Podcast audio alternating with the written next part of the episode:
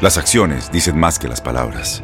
Abre el Pro Access Tailgate disponible de la nueva Ford F-150. Sí, una puerta oscilatoria de fácil acceso para convertir su cama en tu nuevo taller. Conecta tus herramientas al Pro Power Onboard disponible. Ya sea que necesites soldar o cortar madera, con la F-150 puedes. Fuerza así de inteligente solo puede ser F-150. Construida con orgullo Ford. Pro Access Tailgate disponible en la primavera de 2024. Bienvenidos al podcast de Buenos Días América, la revista radial más completa para los hispanos. Política, salud, economía, tendencia y deporte son algunos de nuestros temas. Bienvenidos. Hoy en Buenos Días América conversamos con Eileen Higgins, quien es comisionada del Distrito 5 del Condado de Miami-Dade. Aprueban crear identificación comunitaria para indocumentados en el Condado de Miami-Dade. Sería aceptada como prueba de residencia para recibir los servicios del condado. Janet Rodríguez, corresponsal de Univisión desde la Casa Blanca, para hablarnos de lo que es noticia desde Washington. Verónica Méndez, periodista en México, y es que este país se encuentra solo unos días de que se lleve a cabo las elecciones más grandes en la historia del país y Marta Rosenthal, quien es escritora y fundadora de CEIMPLA, Centro de Investigaciones Planetarias, tema ufológico del área de contactismo por más de 30 años, para hablarnos de que durante años el gobierno de los Estados Unidos ha ignorado en gran medida los informes sobre misteriosos objetos voladores, los cuales han sido vistos moviéndose a través del espacio aéreo militar restringido. Tus mañanas están llenas de energía de la mano de Andreina Gandica y Juan Carlos Aguiar. Aquí, en Buenos Días América, hacemos un recorrido por esos temas que son importantes para ti. Noticias, inmigración, salud, el acontecer diario, las tendencias y por supuesto los deportes. Buenos días América, este programa es tuyo. América de costa a costa, sí señor. Este programa es suyo con cafecito en mano. Iniciamos nuestra tercera hora de programa y qué alegría tenerlos. Hoy ha sido un programa sumamente dinámico, musical, interactivo, polémico, eh, sabrosito, ¿eh? Como para mapucharlos bien apretaditos desde temprano. Muy buenos días, señor Juan Carlos Aguiar. ¿Cómo amanece? ¿Cómo comienza su viernes? Andreina Gandica, tenga usted muy buenos días, al igual que Olga Betancourt en la producción y Jorge Acosta allá en los controles multiplicándose para que este programa salga al aire cada mañana. Un placer saludarla el día de hoy, viernes 4 de junio. Amanezco muy bien, feliz, ya hoy es viernes. Claro, que te quiero viernes. Nos vamos a un merecido descanso, pero antes tenemos que seguirlos acompañando en estas dos horas finales de su show matutino de TUDN Radio de la cadena Univisión. Esto es Buenos Días América. Pero nos vamos de inmediato al sur de la Florida. Ahí tenemos a Eileen Higgins, quien es comisionada del Distrito 5 del Condado de Miami-Dade. Eileen, muchísimas gracias por estar con nosotros. Buenos días. Muy buenos días, ¿cómo están? Muy bien, aquí con, con esta gran interrogante, porque están aprobando crear identificación comunitaria para indocumentados en el condado de Miami-Dade. ¿Qué significa esto, Eileen? ¿Sería aceptado como prueba de residencia para recibir los servicios del condado, por ejemplo? Sí, durante esta pandemia tuvimos un gran problema con uh, una gran porción de nuestra población ellos no pudieron recibir una vacuna porque ellos no tuvieron una identificación que marca que yo vivo aquí en, nuestro condado. Entonces, muchas otras comunidades en los Estados Unidos han establecido una identificación muy, muy local um, para que personas puedan recibir servicios comunitarios, como por ejemplo acceso a nuestros parques y en estos días una vacuna. Ahora, nosotros tenemos una pregunta porque cuando hablamos de personas que no tienen documento en este país, inmediatamente nos trasladamos a ICE, ¿no? Y el temor que podría existir si formalmente se registran buscando esta identificación y que pueda tener enlace o acceso a ICE de estas personas. ¿Cómo se está manejando esto? ¿O cómo se maneja, Eileen? Porque eso es una gran incertidumbre. Bueno, el condado va a establecer un proceso separado con una otra organización, quizás algo como Legal Services, y ellos pueden proteger la identidad de estas personas. Y por supuesto, no vamos a marcar ninguna persona con una persona sin, sin documentos, porque esa persona va a probar su identidad, por ejemplo, con un pasaporte y un certificado de nacimiento, soy yo soy quien soy, y probar su residencia a través de quizás una cuenta de, um, de electricidad, un contrato arrendamiento. Entonces los datos nunca va a marcar ningún, ningún persona como indocumentado, porque esa identificación um, otras personas pueden usarlo y, necesitarlo. Tenemos muchos jóvenes que no quieren conducir y no tengo la intención de obtener una licencia de conducir. Tenemos personas sin hogares y ellos también necesitan una identificación. Y la, tenemos una comunidad de ancianos y ellos no quieren manejar, pero ellos también necesitan una identificación más simple eh, para que todos los servicios en nuestro condado puedan ah, ver que, son residentes. Por ejemplo, ¿qué, respuesta, ¿qué, respuesta le podríamos dar a aquella persona que siente temor de sacar esta identificación porque creen que los van a buscar en su casa? ICE, por ejemplo. No. Ok, bueno, yo tengo la intención de obtener esta identificación por mi propia cuenta. Tengo mm confianza completamente que, en el condado de Miami-Dade estamos a sus órdenes a los residentes que viven aquí, porque tenemos, tenemos más de mitad millón de personas quizás indocumentadas en nuestra comunidad. Es un gran por ciento de nuestro, nuestro condado. Ellos viven aquí, trabajan aquí y ellos pagan impuestos aquí. Y por el gobierno local no tenemos ningún CONAI, necesitamos um, proveer servicios que necesita y tenemos un grupo un con gran apoyo como el arzobispo de Miami, el director ejecutivo de, um, Jackson Health System. Sí, Eileen, pero, pero no me ha respondido la pregunta y esa es una de las grandes inquietudes de las personas en el sur de la Florida o en cualquier lugar donde se esté poniendo a disposición una identificación para personas indocumentadas. El temor de que ICE tenga acceso a sus datos. No, vamos, no vamos a crear un sistema en, en cual ICE puede usar ningún dato de, cada persona. Ok, entonces está claro que ICE no va a tener acceso a esos datos. No, no va a tener mm. acceso a esos datos sin ninguna manera y la alcaldesa ahora, desde esa aprobación esta semana, la administración de condado tiene que crear un programa muy, muy seguro para proteger los datos de las personas. Correcto para crear un sistema que no tiene fraude. También tenemos dos lados.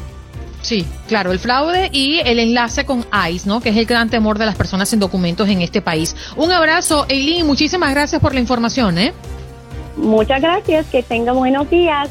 Feliz día. Eileen Higgins, quien es comisionada del Distrito 5 del Condado de Miami-Dade, aprueban crear identificación comunitaria para indocumentados en el Condado de Miami-Dade. Vámonos de inmediato con Janet Rodríguez, corresponsal de Univisión desde la Casa Blanca, para contarnos qué ocurre o qué se habla o de qué se habla en Washington. Buenos días, Janet. ¿Cómo estás? Buenos días, muy buenos días. ¿Cómo están ustedes? Muy bien, acá con la gran expectativa del viaje de Kamala Harris, la vicepresidenta, porque estará ya pues visitando tan prontito como el 6 y el 8 de junio a Guatemala y México. ¿Qué se espera de estas reuniones, Janet? Pues sí, sí, sí, nosotros también. La verdad, la vicepresidenta ya viaja el domingo rumbo a Guatemala para tener reuniones con el presidente y líderes de este país el lunes y el propio martes va directo a México donde también se reunirá con el presidente Andrés Manuel López Obrador. ¿Qué se espera? Pues que inmigración sea parte principal de la discusión, pero también cómo buscar el progreso económico para esas naciones, eh, para que eh, mitigar que las personas tengan que salir por la pobreza, pero también por la violencia, también con la corrupción será un tema de discusión muy importante, eh, porque la Casa Blanca sostiene que si no se hace un esfuerzo mayor por parte de esas naciones con la ayuda de, de Washington para, para tratar de erradicar la corrupción en esas naciones, será casi imposible tratar las, las causas de raíz de por qué la gente sale de sus países y mucha de estas salidas se trata por la violencia que sufren allí. Eh, entonces, esos tópicos, esos temas, inmigración, corrupción, violencia y, desarrollo económico serán los principales a discutir en ambas naciones. Óigame, Janet, a comienzo de, de, este gobierno de Joe Biden se habló de una cifra que rondaba los 4 mil millones de dólares para tratar de frenar el fenómeno de la migración invirtiendo en procesos sociales en Centroamérica. ¿Se cree que la vicepresidenta Kamala Harris llevará la chequera para iniciar con estas ayudas en este viaje? Eh, si fuera tan fácil como eso, este dinero necesita la aprobación del Congreso. El Congreso todos los años en su presupuesto sí da dinero a, Centroamérica, específicamente para, para estos esfuerzos de los que hablo. Entonces, lo que se ha tratado de hacer esta Casa Blanca, yo creo que, que muy hábilmente para de alguna manera escaparse por estas regulaciones del Congreso es buscar la ayuda de compañías privadas, compañías como Microsoft, hasta la compañía de yogur Giovanni y otros que han dicho yo pongo el dinero, yo voy a ayudar a esta inversión para, para el desarrollo económico en estos países. Entonces, por ahí ya no necesitas la ayuda gubernamental, que sí hace falta y sí eh, esta Casa Blanca la quiere, no es que no la quiera, pero buscar otras avenidas de fondos como los fondos privados para, para llegar, llevar el dinero. Entonces allí es donde se puede, como tú bien dices, llevar la chequera y decir, esta compañía va a invertir tanto y la otra va a invertir tanto y, de ahí sí se va a ver eh, un monto significativo de inversión para, para tratar de, de buscar trabajos, que es lo que se necesita en estos países.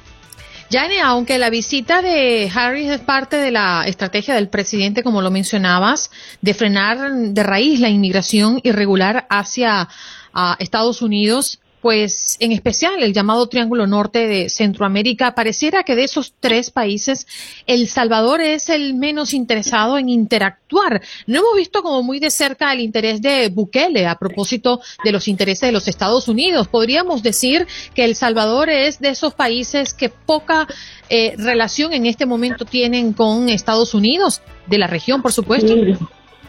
Correctamente. El Salvador es un reto para este gobierno. Recordemos que Bukele tenía una relación muy cercana, eh, se podría decir, con el presidente Donald Trump. No ha tenido ese acercamiento con este gobierno. Eh, a principios de gobierno se dijo que Bukele habría vino a Washington, le negaron la entrada o le negaron una visita con el presidente Trump. De ahí el secretario o el eh, la persona encargada de Centroamérica para el Departamento de Estado fue a El Salvador.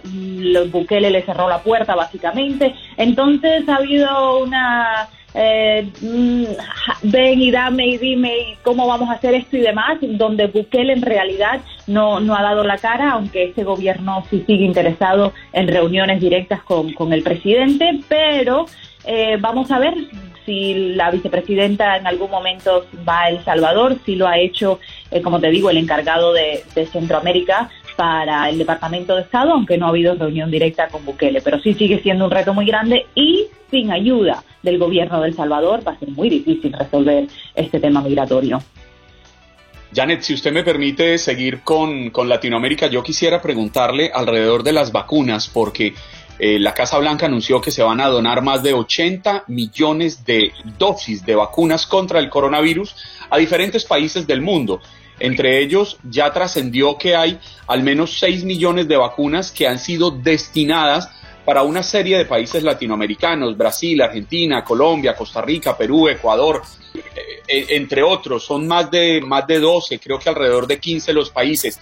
¿Les han contado a ustedes, los periodistas de la Casa Blanca, cómo se manejó el criterio para escoger qué países recibirían dosis, qué países no recibirían. Hablábamos en los titulares del malestar del gobierno de Nicolás Maduro alrededor de cómo Venezuela fue excluida de esta lista.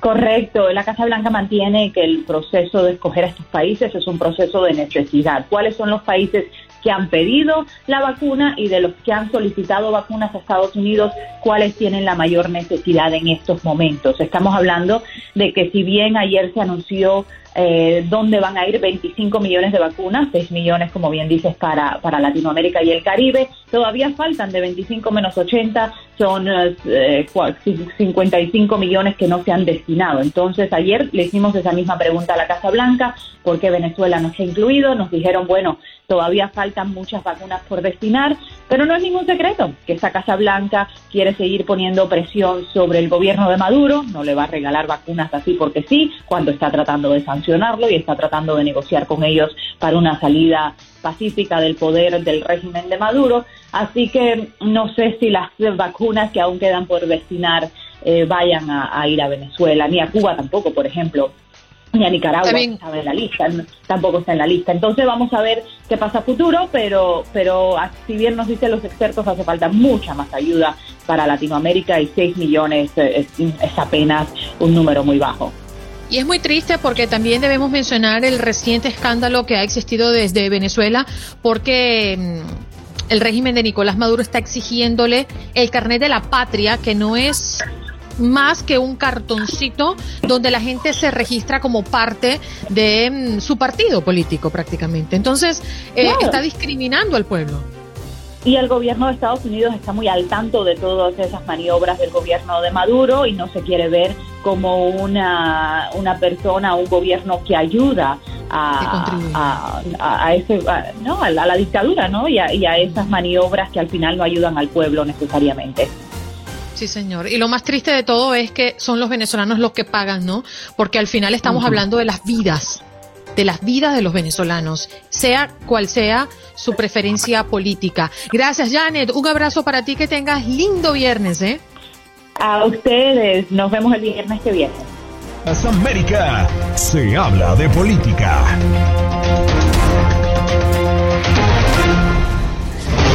De política de este mundo y de otro mundo.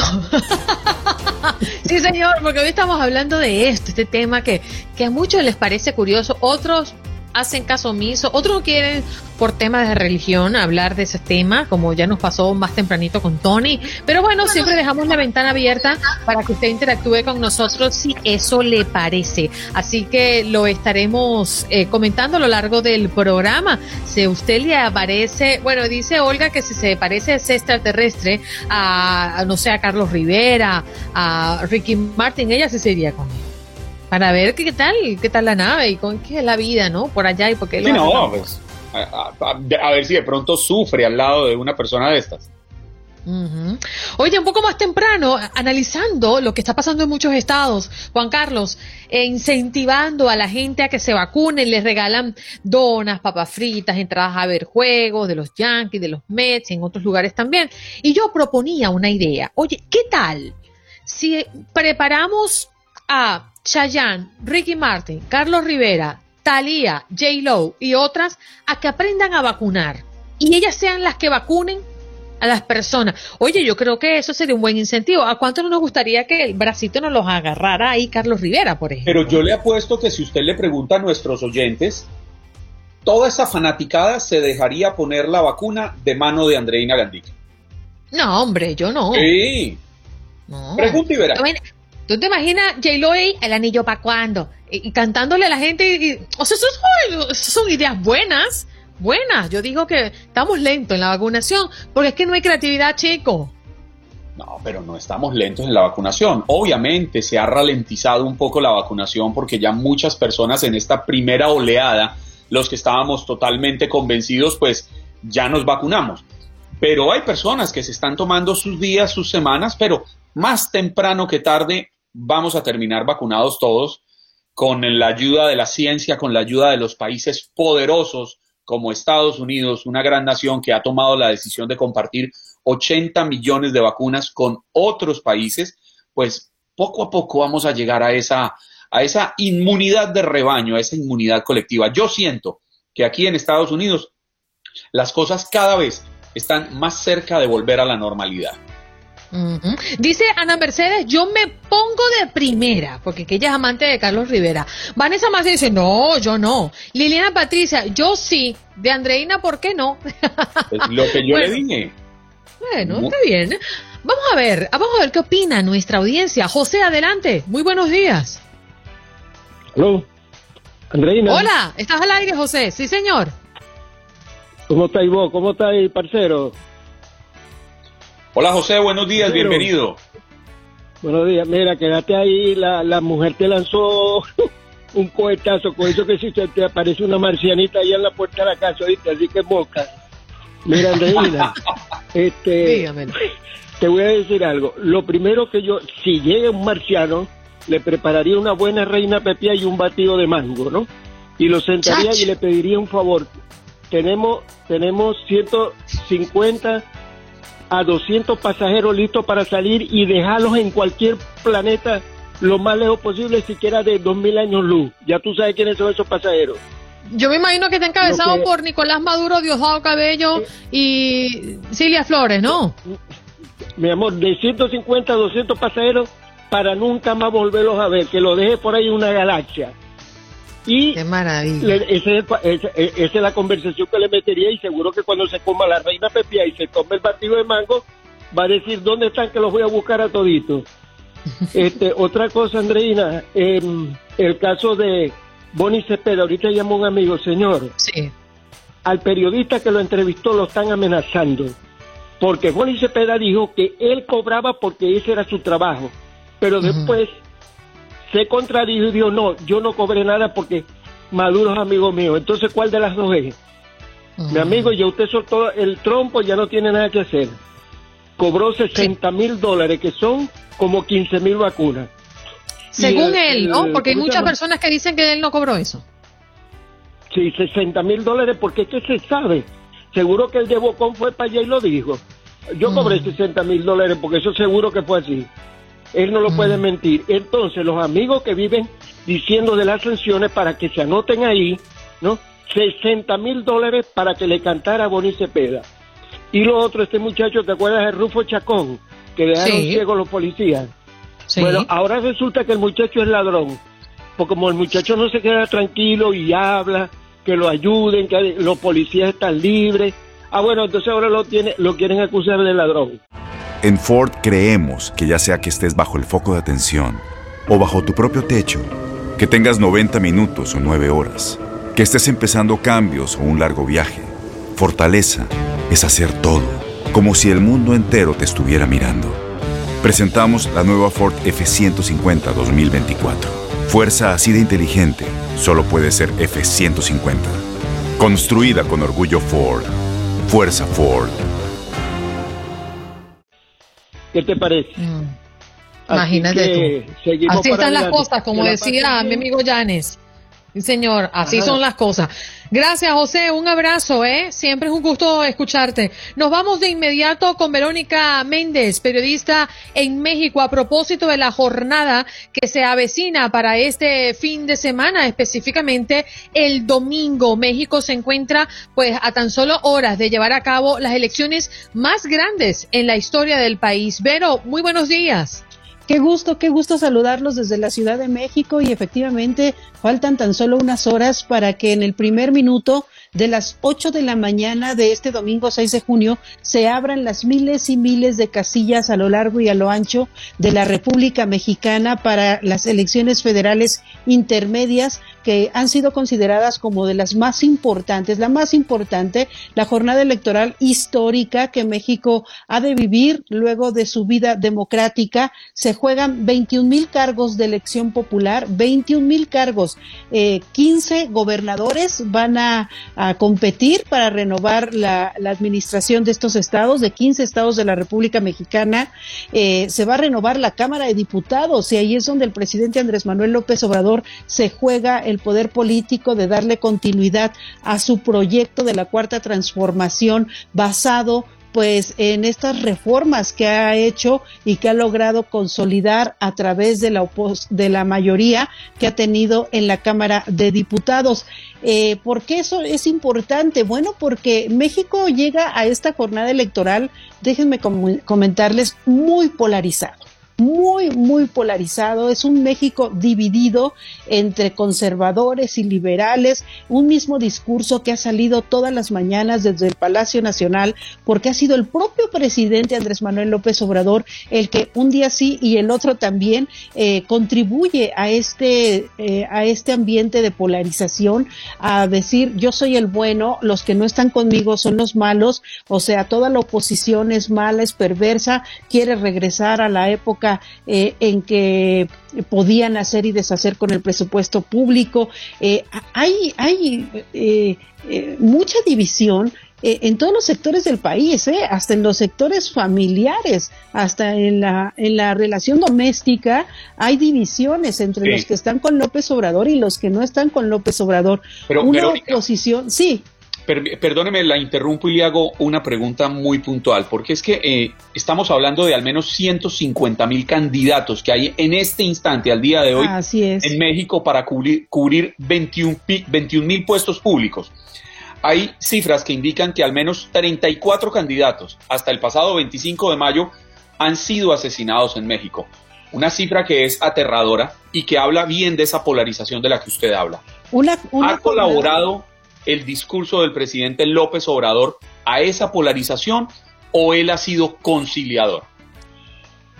Como les comentaba, el, discurso del presidente López Obrador ha sido también parte de, de esta polarización porque él definitivamente ha dicho los que están conmigo eh, vamos con la cuarta transformación, pero todo aquel que critique, que cuestione, que vaya en contra, entonces es enemigo del pueblo, es enemigo de la nación. Efectivamente, como bien lo comentas, llegamos a, un, a una jornada electoral no solo polarizada ideológicamente, sino violenta, violenta porque han habido agresiones, han habido secuestros, han habido ejecuciones que han marcado eh, y han teñido de rojo eh, días previos a las elecciones. Eh, se hizo viral el momento en el que asesinaron a una candidata de Moroleón, Guanajuato, estaba ella en un acto de campaña y llegaron hombres armados y la ejecutaron en pleno acto de campaña con pleno micrófono.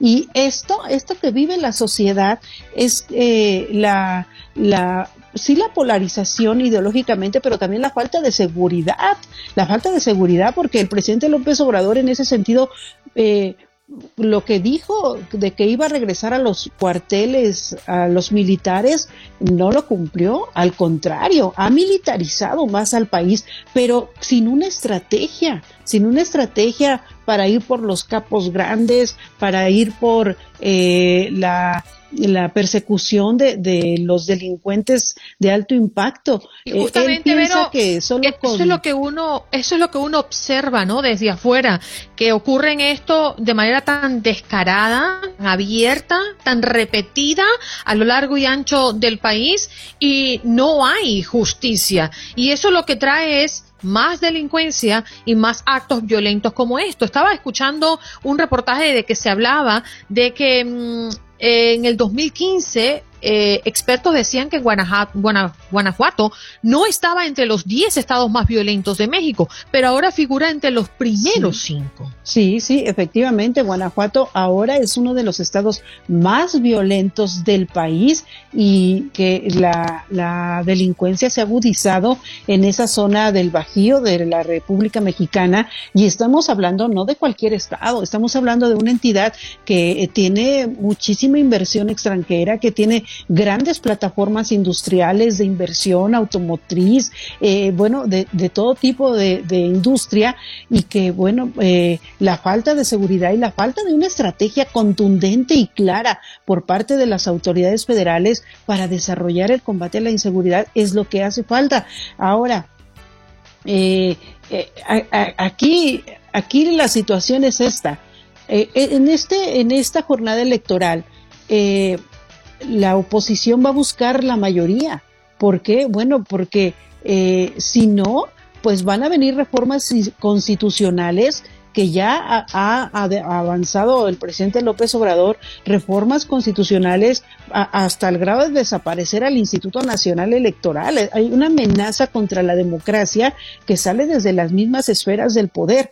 Eh, desaparecieron los órganos autónomos, órganos de, administración pública que consolidaban la, parte de la distribución de, recursos y ahora lo que está haciendo la, la hacienda pública es la concentración de los recursos públicos. ¿Para qué? Para sus programas sociales y para sus tres grandes obras. Una refinería que la, que se inunda continuamente las obras allá en Tabasco, un aeropuerto que no tiene todas las certificaciones mundiales y eh, bueno, estas dos obras son fundamentales, la, la refinería, la, la construcción del aeropuerto, que ha sido pues muy, muy polémica, y el llamado tren Maya, que va a atravesar por toda la selva del sureste mexicano, causando una degradación al medio ambiente tremenda. Pero ¿por qué la gente sigue votando por López Obrador? ¿Por qué la gente sigue apostándole a López Obrador? Bueno, pues porque su estrategia está en las dádivas,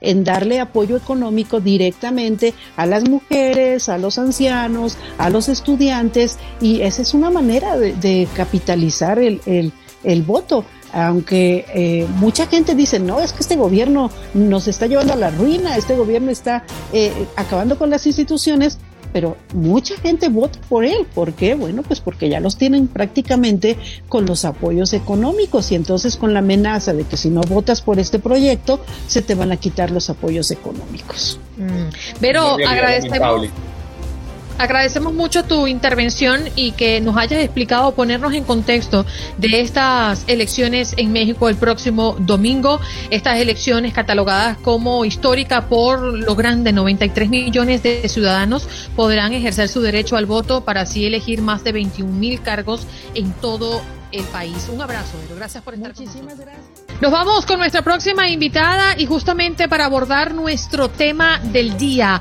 Marta Rosenthal es escritora y fundadora de Simplan, Centro de Investigaciones Planetarias, tema ufológico del área de contactismo por más de 30 años. Señora Rosenthal, gracias por estar con nosotros en Buenos Días América. Muy buenos días a ustedes, gracias por la invitación. Bueno, hoy tenemos la gran expectativa de qué podría estar eh, diciendo ese informe que Estados Unidos promete publicar este mismo mes de junio con referencia a los ovnis y los avistamientos que han asegurado eh, el, militar aéreo de este país que han observado. Eh, con relación a esto y su conocimiento, señora Marta, ¿qué cree o qué expectativa hay en torno a este informe? Fíjate, Andreina, yo tengo 30 años haciendo investigación y estudios sobre este tema eh, no es nada sorprendente para mí. Que los militares o quizás otros organismos oficiales en los Estados Unidos tengan que aperturar la información sobre eso, realmente es algo que ha debido de hacerse hace mucho tiempo.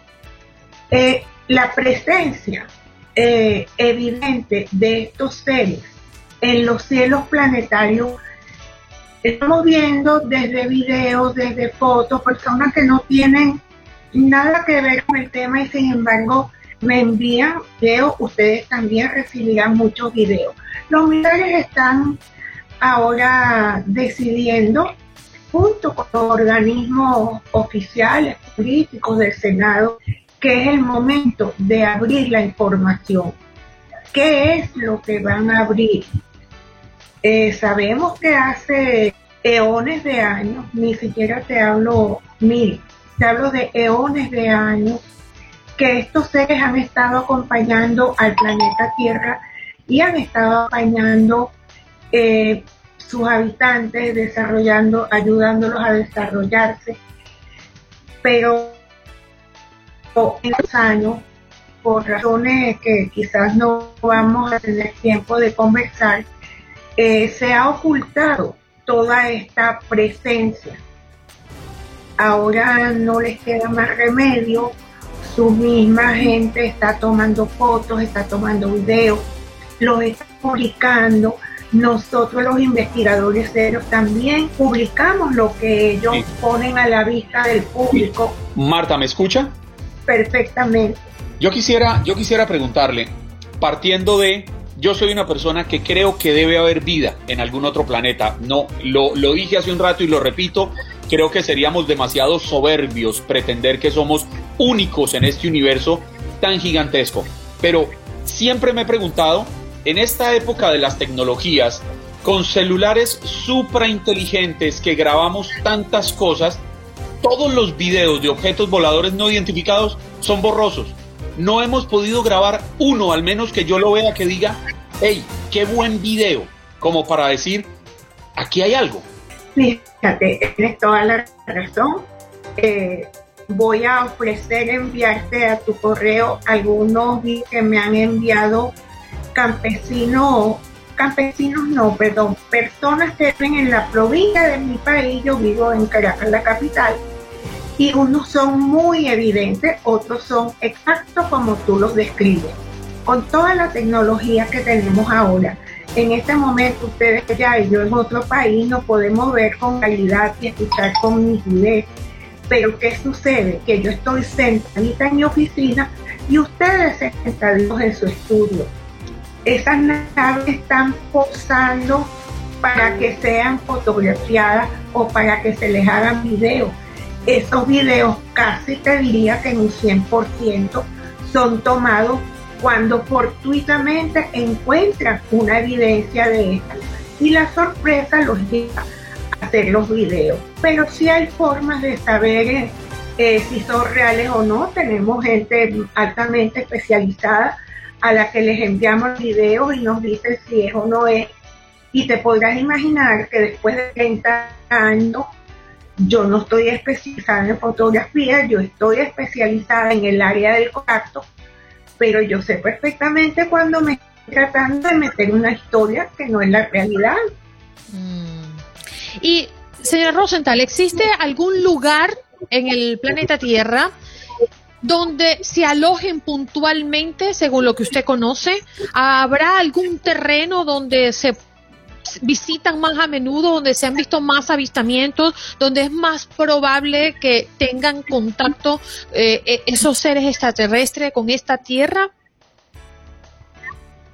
Te saludo, Andreina no están estacionados. En este momento, vamos a llamarlo estacionamiento como tú eh, lo indicas, eh, en el Mar Caribe hay un gran triángulo que va más allá del Mar Caribe, en donde hay eh, naves importantes y también en el Polo Norte y en el Polo Sur hay unas naves hospital, son naves muy grandes, más grandes que nuestro planeta. arriba no están posadas, ¿ok? Y eh, estaba oyendo el programa de ustedes, eh, los felicito porque estaban haciendo una promoción bien interesante a donde le preguntaban a la audiencia qué harían si se consiguen con un extraterrestre. Déjame contestarte yo, si me permite. Claro, por supuesto. Salir corriendo. Y te explico por qué. Nosotros somos considerados en el cosmos la raza real, porque somos bonitos. Nuestro rostro es bonito, nuestra configuración eh, biológica es hermosa, tenemos una estatura, ellos no.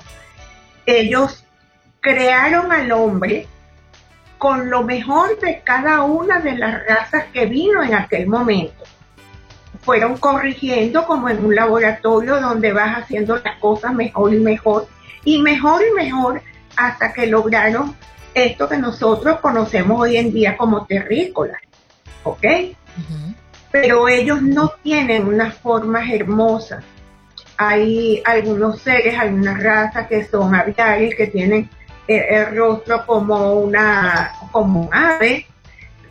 También hay otro, otros seres que son como reptiles, hay que son eh, como un pulpito, parece un pulpito y le salen los, las, como unas trencitas por la cabeza.